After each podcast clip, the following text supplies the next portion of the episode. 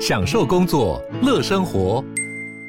就算不在办公室，也能从容应对线上会议。HP Dragonfly 透过专业的 HP Presence 设计，内建降噪及会议快速键，搭配清晰的 Bang & Olufsen 音效，增强音讯及视讯功能。HP Dragonfly 顶级商务笔电，采用 Windows 11专业版，让您在会议中享有最佳的视觉和听觉品质。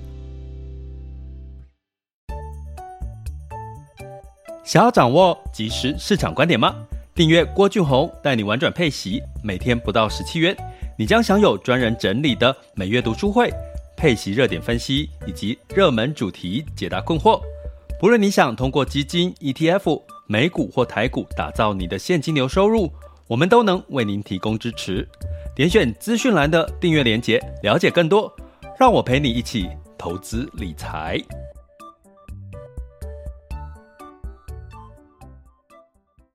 这里是完全配息笔记投资讲白话，一个从投资人角度带你一起掌握全球市场的脉动，分析配息标的、美股、台股、A 港股即时热点。陪伴你不再害怕市场涨跌的风险，一起稳健财富成长。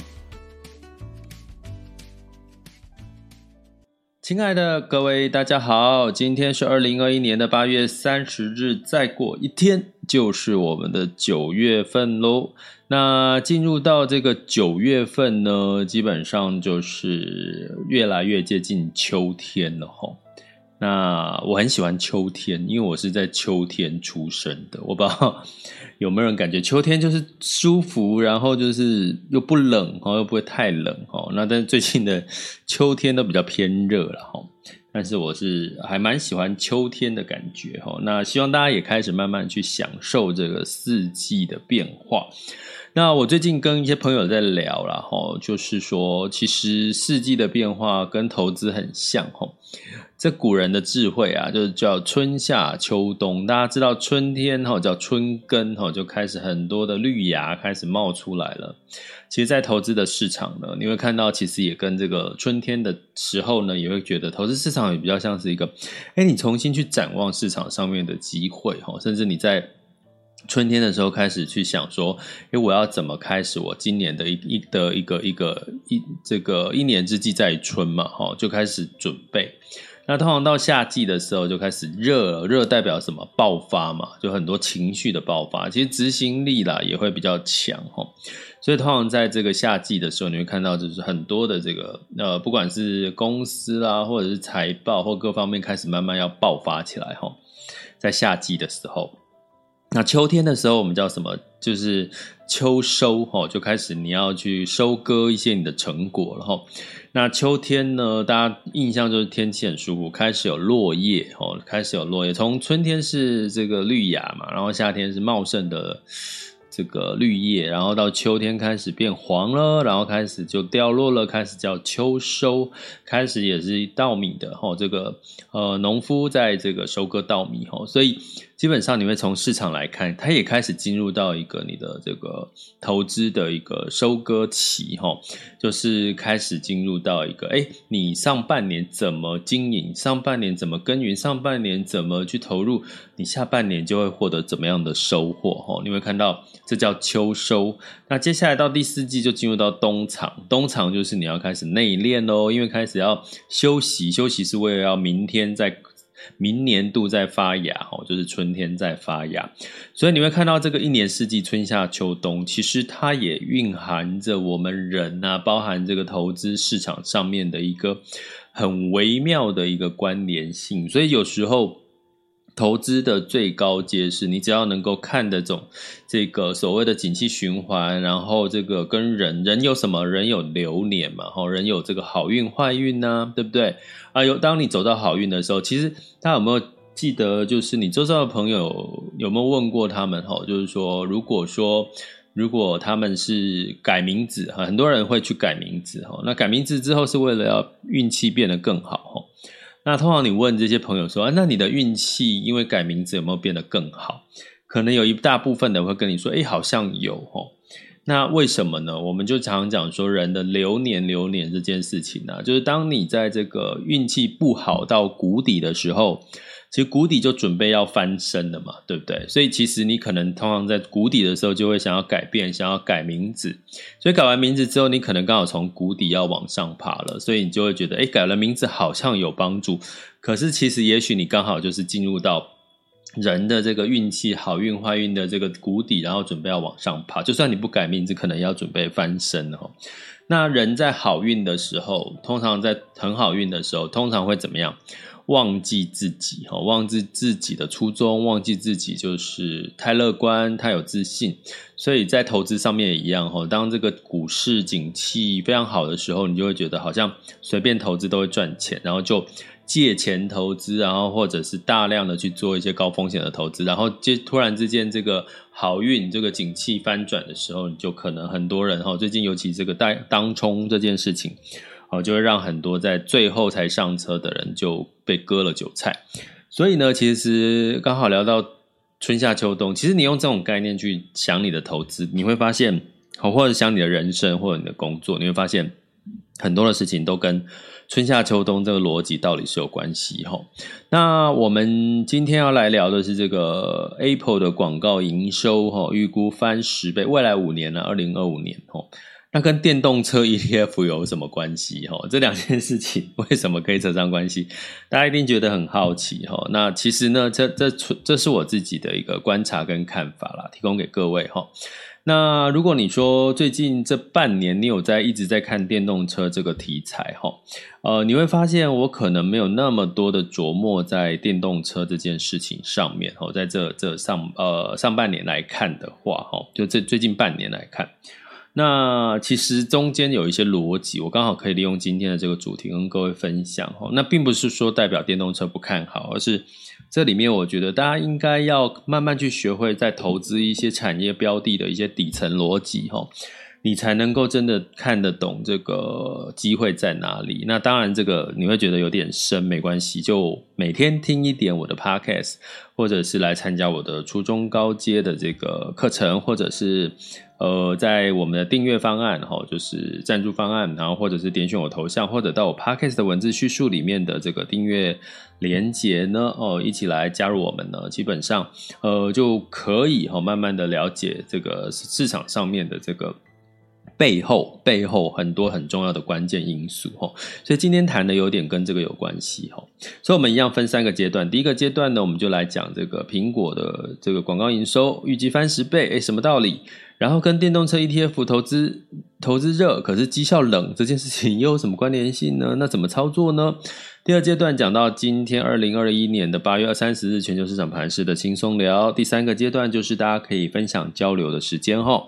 好，那我们我一样维持尽可能在三十分钟。其实，呃，有一个这个朋友在我们的 podcast 留言哈，就说：“诶，老师的分享内容越来越多，而好像时间都不够用，三十分钟一下就过去。老师要不要考虑，就是改分享一个小时？哦，其实我直接没有考虑，就直接跟就想的答案就是说，抱歉，我还是会维持三十分钟，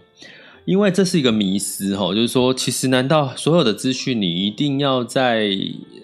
一个小时、两个小时，越讲越多，你们就会收获越多，或者是你们就会听得越懂吗？我倒觉得不一定，反而在三十个小时，呃，三十分钟，三十个小时太长了。三十分钟之内，你一旦习惯了，你就是三十分钟之内要得到资讯，你会产生两种行为，一个是你就会更专心一点，而且三十分钟很快就结束，我赶快专心听，以免漏掉什么。第二个，我要在三十分钟之内把重点讲完，我势必就要。把一些废话就把它剔除掉。像我到目前为止，你有没有觉得我一直在讲废话？应该有一点哦，就是说，你看我到现在已经多久了？十应该有十分钟了哈。你看十分钟，我到现在还没讲主题重点。所以你如果叫我讲一小时，其实我可能会变成十五到二十分钟都在讲废话。所以三十分钟够了啦。哦，就是大家不要去太过依赖说这个时间会给你更觉得好像。得到更多好处，并没有哦。其实有时候是这样，你重点是你得到你要的资讯，你哪怕只有学到一个，我觉得都已经是值回票价了哈。好，所以 老师不再废话，我要开始讲我的重点哈。那这个重点呢，就是苹果哦，苹果的这个营收啊，为什么哈？它的广告哦，它讲的是广告哈。它会在这个未来的贡献度，在二零二五年的时候呢，它会让它的广告营收翻了，好，翻了将近这个十倍。同时呢，也会贡献给它每股盈余成长九个 percent，好，每股盈余成长九个 percent，这是分析师指出的哈。分析师指出，原因是大家如果有用这个苹果的 iOS 的话，你在下载 APP 的时候，是不是会进入到一个 App App Store，对不对？啊，那 App Store 呢？你要搜寻哈各式各样的这个主题的内容，跟你的这个要用到的应用的 APP 呢，基本上你可能会用到搜寻的。那现在呢，就是他们已经慢慢从你的这个搜寻功能要转换成一个呃内容探索哈，也就是说，你只要简单来讲白话就是说，你只要你是广告主，你要促销你的 APP。你可能付一个广告费用，那付一个广告费用之后呢，它就会，你就可能呢，就可以在它的呃相关的后续的推荐，或者是比如说你今天在搜寻美食的同时，那可能会搜寻美食 APP 的，他可能也会比较喜欢旅游，那旅游业的呢，就把。这个它的 APP 就推给你吼，就就广告给你吼。那这种呢也会变成是在 Apple Store 的这个一个推推荐的模式哈。那这样的一个模式呢，虽然目前的苹果广告营收占了整体的一个一小部分哈。那预估哈，预估呢一个这个呃 Evercore 的一个分析师呢，他他认为啊，它成长潜力在二零二五年的广告营收会上看两百亿美元吼。那是目前的几倍，十倍，哦，目前十倍，就是目前可能广告营收大概二十亿，现在未来五年会上看两百亿。那大家不要忽略了，巴菲特百分之四十的这个目前的这个伯克夏的持股呢，都是在苹果，哈，那有增无减，哈，所以在这个部分呢，其实你我们可以去参考，其实苹果有它一个在从除了硬体之外。大家也知道，我过去在科技业吼，很明显的知道硬体的宿命就是它一定会有一个成长的这个天花板，也就是说，你笔电一直卖卖卖到一个程度，一定会有一个天花板，就成长不上去了。你 iPhone 的手机一直卖卖卖卖卖到一个程度，它也是会有一个天花板。所以呢，他们其实苹果我觉得很厉害的是，他们其实从硬体之外，他们不把自己界定成一个硬体厂商，他们还把自己界定成是一个软体，哦，甚至是一个服务的厂商。所以你从它的 Apple TV Plus，还有所谓的这个所谓的运动类的哈，这个相关的内容的提供呢，你都可以看出哈，其实它在它在这个过程当中呢，其实一直在增加它在服务跟软体的营收哈。那前一阵子有发生一件事情，就是说，其实苹果限制了第三方追踪用户，让这个广告用户没有办法去追踪用户的喜好。那这个动作，吼。你会在今天这我今天讲这个主题之前，你不知道他为什么要限制第三方追踪用户？你以为他是要为了用户好吗？为了用户的隐私吗？不是齁。那这件事情呢，苹果限制第三方追踪，其实影响最大的是脸书。所以脸书呢，之前就去怒怒吼，就是说苹果这件事。这个动作太自私，因为它会影响它的这个脸书广告的收入，所以你应该在在脸书现在很少看到，如果你是 Apple 的手机的话，会很少看到被推其他的广告类的这种这种的讯息，应该又比较少了哈。那所以呢，因为它限制了这个像脸书就是所谓的第三方哈，追踪我们在呃，我就是逻辑就是我脸书我的苹果手机。我用了 Facebook，然后呢，过去它是可以透过 iOS 去追踪这个用户的使用状况，哦，所以你很容易，比如说你在搜寻，比如说旅游类 Booking.com，哎，你会突然发现，其实你在别的地方，哦，也出现了 Booking.com 的广告，哦，那这就是一个叫做第三方追踪，哦，那所以呢，苹果限制之后，哦，原来它背后打的如意算盘是因为。你苹果限制了第三方追踪用户，所以你今天广告商要打广告，你只能被迫就去使用苹果，就是透过苹果了。我刚刚讲，比如说它的这个 App Store 啦，各方面去购买更多的广告来宣传产品。哈，那你会觉得说广告这件事情很重要吗？当然很重要。哈。我跟各位提一个数据，就是亚马逊 Amazon 呢，它的这个广告营收从二零一六年的三十亿美元暴增到二零二零年的两百一十亿，成长了七倍。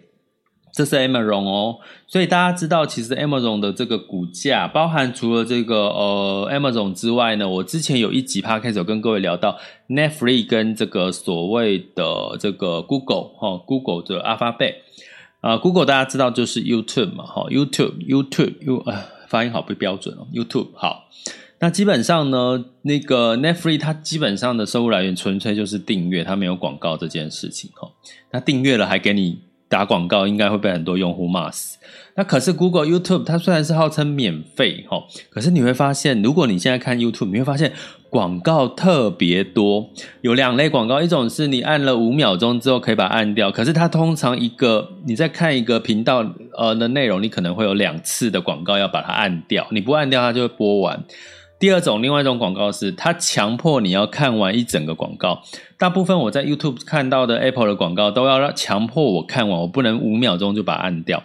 所以这个广告的收入啊，其实在未来这个流量为王的这个时代，不管是从苹果的平台，不管是从呃 YouTube、Google 的平台，不管是从 Amazon 的平台，你都看它看到它带来的广告营收都是。翻刚讲说，从 Amazon 是二零一六年到二零二零年，因为它已经是历史数据可以参考的嘛，所以它整整五年五年不到的时间，它翻了七倍的广告收入。那五年不到哦，所以在这个数据我刚刚讲说，目前的这个苹果 Apple Store 的这个 App Store App Store 的广告营收是二十亿，所以呢，五年之后翻七倍到十倍到两百亿，有没有可能？其实从 Amazon 的数据的确看得出来，那这个数据呢，两百亿贡献其实给苹果大概有每股盈余 EPS 有九个 percent 的成长啊，这个不就是九个 percent 的成长，不就是你投资这些股票成长的获利的动机来源，对不对？好，好，那我们再举就举个例就好了。台积电呢，前一阵子因为它这个晶片呃涨价，它的卖价哈售价涨价。就它股价现在台积电的股价又一路飙哈，就就也不能说飙了哈，就往上涨哈。我来看一下目前的这个台积电的股价呢，今天是六百零一啦。你看从五百六十几，现在又回到六百零一。所以呢，为什么？因为台积电呢，它这个晶片涨价，就代表它的毛利率会往上走，毛利率往上走，不是就是它的获利率会往上走。那这不就是我们投资股票的一个关键吗？哦，所以你从这个角度来看，哈，苹果为什么巴菲特呢持有了百分之四十呢？其实是有它的背后的一个道理的，哈。那我们讲完这个营收，哈，这个广告营收，哈，其实苹果呢，我一直看重的不是它的 iPhone 手机卖得怎么样，我真的是在看它转型有没有成功，就是说它的服务啦，它的这个相关的像广告营收啦，哈。订阅服务啊，这些都有没有创造历史的佳绩？我觉得这这是它一个很重要的一个转型点。所以，我们回头来看这个电动车这件事情。那这件事情跟电动车有什么关系呢？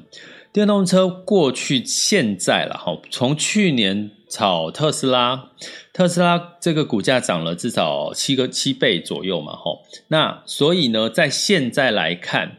现在来看呢，大家开始哈就炒了这个。目前在国内的规模最大持股是国泰的这个电动车 ETF 哈。那这个国泰电动车 ETF 就很多人因为这个去年特斯拉整个造成电动车的个类股产业呢股价大涨哈。可是呢，也我来我给各位一个数据哈，这个数据是呃。目前呢，哈，全球有五大的电动车 ETF，哈，其中一个就是国泰的这个呃电动车 ETF，哈，它的这个基金规模来到了一百八十六亿台币哦，一百八十六亿。那目前全球最大的，如果你说一百八十六亿很多吗？那我们讲一个目前全球最大的这个投资电动车的主题的 ETF 哈，呃，是这个境外的哈，不是就我不讲名称哈，没有打广告的嫌疑。那它的基金规模是来到三百四十亿，所以你看国泰有一百八十六亿，全球最大规模电动车 ETF 也三百四十亿，其实也好几乎它的一半了哈，这是光台湾哦，光台湾就有一百八十六亿。可是呢，你会想说哇，电动车那么火，就是因为特斯拉啊。好，然后我们来看一下它的股价，好不好？它的股价呢，从这个呃，它募集哈，一路再到现在哈，我看一下哈，呃，他看那个上市的时间呢，应该是七月吧，七月一号哦。然后呢，它上市了，到目前为止股价哦，就是上涨了呃零点零七 percent 净值啦哈。ETF 我刚刚讲国泰的这个电动车 ETF，哦，它代号是零零八九三哈，代号那它是就上涨了零点零七 percent 好，所以你看热度这么高，那么多人去买，那它为什么这个净值的投资那么那么热，可是绩效？没有没有很很很没有没有让我们这个哇，就是眼睛一亮这种状况。其实我也这段时间没有特别去讲，特别去提电动车，其实也也是这个逻辑哈。为什么呢？我们来讲一下哈。目前这一档规模台湾最大的这个这个电动车的 ETF，它投资了哪些的标的哈？它投资呢？呃，我跟各位讲前十大持股，像第一名就是辉达，就 NVIDIA 哈，晶片哈这个厂商。那第二大就是呃占了十七了，特斯拉占了十二 percent 是是第二名，第三名是这个中国的未来汽车占了九个 percent 哈，然后呢，在这个呃呃这个第五第五名是德国，我讲大家比比较耳熟能详的德国的英飞凌占了六个 percent，然后。在这个日本的松下电器，就 Panasonic 占了三个 percent 哈，那基本上松下电器主要就是跟 Panasonic 就是跟它的电池有关系。另外一个第八名是理想汽车哈，占了三点一七哈。中国是比亚迪哈，BYD 占了三个 percent，还有另外一个是易发半导体。好，我跟各位讲，这前十大持股大概就占了将近有四十几个 percent 到五十哈。啊，我跟刚跟各位讲这几档都是在都是投资什么硬体，就是所谓的电动车的本身。那如果你记得我在之前有一集提到特斯拉，其实特斯拉把自己定位的是他在做一件事情的潮流，就是电动车的价格越卖越便宜。可是它在发展的叫做全自动驾驶，目前还没有成功，还没有成熟。可是为什么电动车的售价越卖越便宜？你去想为什么跟苹果有关系？吼，也就是说，其实苹果慢慢现在你会看到它营收越来越多比例呢，除了硬体之外，会是在服务跟软体。好，那电动车呢？假设未来哈，特斯拉毕竟是一个指标，车子越卖越便宜。哈，所谓的越卖越便宜呢，目前一台可能一百万不到。哦，甚至加甚至加税可能一百多万，可是未来呢？可能你买一台这个特斯拉电动车只要八十万左右，甚至在国外可能只要六十万左右这个价位的话，那请问一下。这个车子的这个营收哦，当然初期的时候会有会因为电动车的硬体的卖的这个市场规模嘛，所以会造成这个比较大幅度的一个一个成长。可是关键在于哪里？这个这个这个这个去年已经在表现这个电动车的市场规模，然后去年的绩效。可是关键在哪里？关键在于说，接下来这些电动车都是投资电动车 ETF，都是在投资电动车本身。那电动车本身其实未来的关键，以特斯拉的发展角度来看，以苹果的发展的角度来看，你记得吗？特斯拉之前有提过说，它是呃电动车界的苹果，你有没有听过？你你如果你有印象的话，我提过这句话哈。所以基本上呢，真正的这个相关的关键，应该会是在所谓的这个服务跟全自动驾驶。你去想。万一这个特斯拉它价格降到一个程度，然后大部分的人都买了特斯拉，就像苹果一样，大家大一堆人跑去买苹果，那你买了特斯拉就要用它的服务啊，你的服务有什么？全自动驾驶，还要用它的所有的这个 broadcasting 的东西，那它可不可以在上面也可以打广告给你？诶，也可以齁，所以你从为什么我要说从苹果来看这个电动车这个产业，你可能不能单纯是从电动车这个车，就是我们过去传统的车厂的角度来看投资电动车的概念哦。但是我们目前的电动车的 ETF 比较是在从车厂的概念来投资电动车哦。我刚刚已经跟各位讲，里面除了这个晶片厂之外，电池还大最大宗的比例齁，这边就有几家，特斯拉、蔚来汽车。呃，这个理想汽车、比亚迪都是汽车哦，都都在投投投资车厂。可是你知道，如果你从这个欧洲车厂的角度来看，其实车厂它本来就是一个成熟产业，它不太容易有爆发性的成长。真正会有，所以如果你把电动车定位成车厂，抱歉，它可能给你的绩效会让你觉得哇，投资好热，可是绩效冷。可是如果某这些公司它把它定位成一个创新科技、全自动驾驶，抱歉，那可能就不一样了。创新科技就算它赔钱呢，还是会一路往上这个走的这个几率相对来讲是不一样的一个估值哈。所以你从这个角度来看，其实举我之前有举例，比如说像这个。呃，这个特斯拉之外，还有另外一个小米哈，我之前诶我有提过，但是我忘记自己回听，好不好？就是小米他们也买了这个自动驾驶的这个自动驾驶软件技术的这个公司哈，所以你从这个角度，你可能比较能更能够看出，其实电动车背后的是其他的潜力哈，它应该是一档创新科技的角度来出发的投资。如果你是用车厂车车传统车厂的概念去投资，那你可能你未来期待的绩效就会是两样情了。过去特斯拉飙涨，它绝对不会是因为它是一个车厂所以飙涨，它一定是因为它是一个创新科技。所以呢，创新科技谁投资最多？我也跟各位提过，像方舟 ARK ARK 的这个所谓的女股神，她投资很大比例在特斯拉。其实因为它是创新科技，它不是车厂。好，这样的概念哈，希望这样的讲呢，能够让各位理解哈，这中间的关键跟差别在哪里？苹果为什么越来越好？除了它的硬体之外，其实是它的软体啦，对不对？它的软体有逐出了它的护城河，它的门槛。那电动车呢？如果只是开发电动车，会有电瓶的。最近我看到一个新闻，是这个一个广告，是连那个海亚达、现代汽车也在大幅的推出它的全电动车，所以电动车门槛不高啦，大家都可以开发电动车。所以如果你单纯只是投资电动车，诶，那你的思维可能要改变一下，要去把电动车的思维，哪些产电动车的主题有创新科技的这个。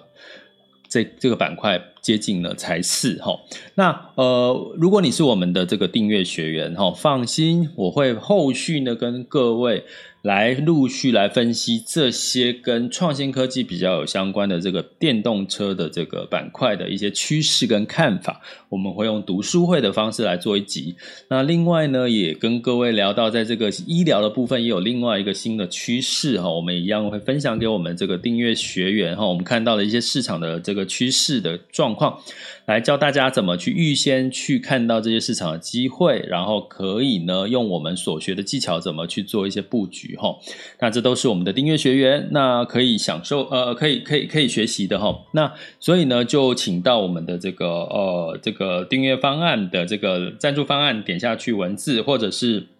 点选我的头像。或者到 Podcast 的订阅方案哈，那另外呢，我们最近的其实九月份活动学习很多，一个是读书会，我们要讲这个所谓的这个区块链的一个看法，然后另外就是在九月十五号有一个就是呃看从主力筹码面来看这个上下车的技巧。那另外呢，九月十二号也有一个 Smart 的一个这个有关以息养股的这个呃上下车的技巧哈，大家都有兴趣的话，可以到我们的连接来参来来看一下哈，欢迎加入我们的学习行列。好，接下来进入到我们二零二一年的八月三十日全球市场盘势轻松聊。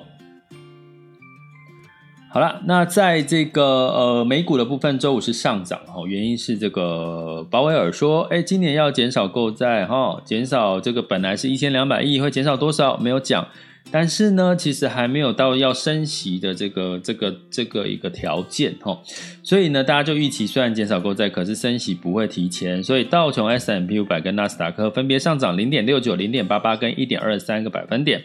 那在欧洲的部分呢，一样哈，也是收高的哈。那当然这个讯息是一样的，所以泛欧六百上涨零点四三，德法英分别上涨零点三七、零点二四跟零点三二个百分点。那在雅股的部分呢，周五呢普遍也是上涨居多哈。那台湾加权指数是上涨零点八四，呃，这个上证指数上涨了零点五九，呃，香港恒生指数是下跌零点零三，日经指数是下跌了零点三六。那我们来看一下目前的最新的数据哈。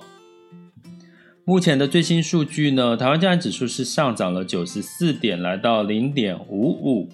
percent，恒生是上涨了零点三五 percent，呃，上证上涨零点三四，日经上涨零点四三。南韩上涨零点三六哈，所以也就代表呢，这个环涨的一个状况其实是比较健康的哦。因为在昨天的这个公布的这个讯息，这个呃担心的忧虑呢消除之后，开始恢复到一个环涨，不要急涨，反而是一个比较健康的一个状况哈。所以我们今天可以用比较稍微健康的角度来解读一下今天的亚洲市场。能源的部分呢，呃，因为整体哈，因为供给的减少了，包含有这个爱达飓风啊，这个威胁这个墨西哥湾沿岸，布兰特原油上涨二点二 percent，来到七十一点七美元每桶，金价呢是收涨了一点四 percent，来到一千八百一十九点五美元每盎司哈。那原因是这个，当然是美元。收跌了哈，美元指数往下走，因为呢，他们觉得，哎，接下来可能速度不会像我们预期的减少购债，甚至这个升息不会那么快。好，这是我们对于这个周这个央行年会的这个鲍威尔的解读哈，他的训话对话的解读。所以美元指数呢是下跌了九十到九十二点六八哈，然后跌破了九十三，美元兑换台币来到二十七点九九五。美元兑人民币是六点四七，所以目前呢，指数呃汇率大概都维持在这样子的一个状况哈。所以呢，汇率的这个状况，既然如果没有太大的变动的话，那你就可以比较去回归用其他的呃基本面好去判断接下来像美股啦、台股的一些市场的一些状况哈。那甚至呢，最近媒体媒体呢也开始比较多在这个报道中国跟印度的市场哈。所以整体来讲，市场又开始回复到一个基本面的一个探讨了哈。所以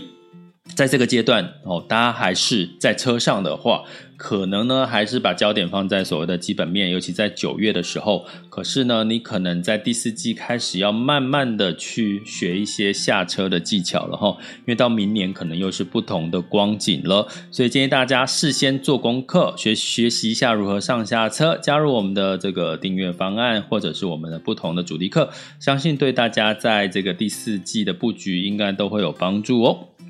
好，那接下来进入到我们最后一个阶段，分享交流时间哈，十二点三十三分喽。那大家有没有什么想要分享交流的呢？如果有的话，可以举手哈。然后，那我们现场呢，目前就是哦，今天因为这个 WiFi 一开始是出问题的哈，所以所以目前刚开始好像有些有很多人是登不入的。不过没有关系哈，我们一样中午哈，只只要没有任何其他的困难，我们都会排除万难的，呃，在中午的时间陪伴大家三十分钟的时间，然后呢，去聊聊，几分三十分钟掌握一下市场的一些主流跟一些市场的热点。就够了，就够了。其他的时间，好好的工作，好好的这个，好好的学习，好好的去跟家人相处，享受生活，准备好自己的休闲旅游，哈，这就是我们这个呃陪伴式投资理财教育的目的喽，好吗？这里是郭俊宏带你玩转配息，给你及时操作观点，关注并订阅我，陪你一起投资理财。我们下次见，拜拜。